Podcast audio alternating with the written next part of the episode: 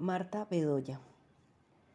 Hija de ripiador, hábil ripiadora ella misma y casada con ripiador, Marta Bedoya le ha entregado su vida a este arte del cultivo de la palma de Iraca y a su preparación para que otras manos usen su fibra en la tejeduría de los tradicionales sombreros aguadeños.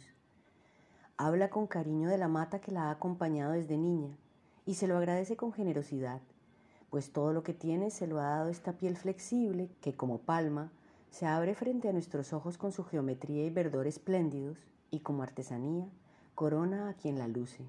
Hubo un tiempo, en la primera mitad del siglo pasado, en donde por esta zona del norte de Caldas se veía mucha palma de Iraca. Se habla de más de 100 hectáreas sembradas.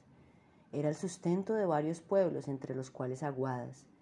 Pero como una cosa va conectada con la otra, las economías fueron cambiando de prioridad y muchos propietarios de tierra destinada a la palma cambiaron su uso con la introducción de ganado. Resultaba más sencillo y productivo tener reses que esperar a que creciera lentamente la palma para estar en su punto de recolección. Esta decisión, así como la firme apuesta por una agricultura enfocada en el cultivo de café, dejó el trabajo en palma, entre los cuales la tejeduría, como un oficio menor, aunque paradójicamente sea un sello de identidad regional. Pese a todos los tropiezos, el sombrero aguadeño ha logrado ganarse el reconocimiento de su denominación de origen y se ha hecho un lugar en la historia, aunque son pocos los que se han enriquecido con su elaboración. En este contexto ha vivido Marta, quien pese a ser testigo del cambio de los tiempos y saberse una de las poquísimas ripiadoras que quedan en la zona, ha visto crecer cada una de las matas de Iraca de las cinco hectáreas con las que convive. Les ha cuidado con cariño sus primeros años de vida, determinantes como en la propia existencia de los niños.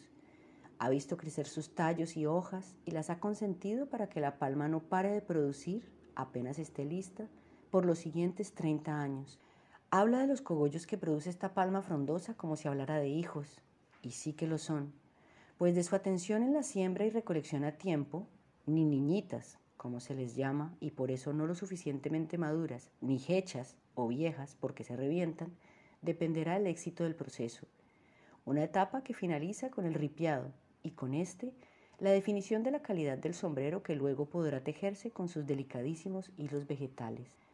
Y es que los ripiadores son quienes le pasan la peinilla a la fibra, una serie de puntillas que sacan los hilos de la palma según el calibre que le pida la tejedora, el extra fino, el fino y el común, siendo el más delgado el que produce el sombrero más refinado y el que demanda más materia prima y trabajo.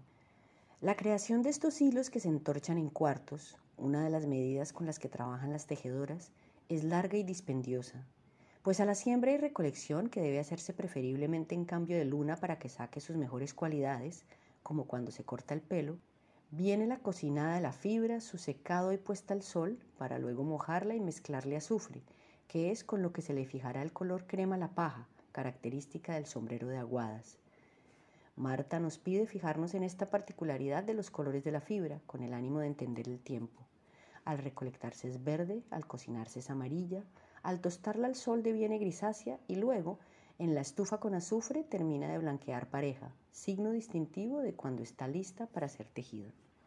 Cuenta, además, que el consumo de la iraca ha creado una forma de llevar las cuentas.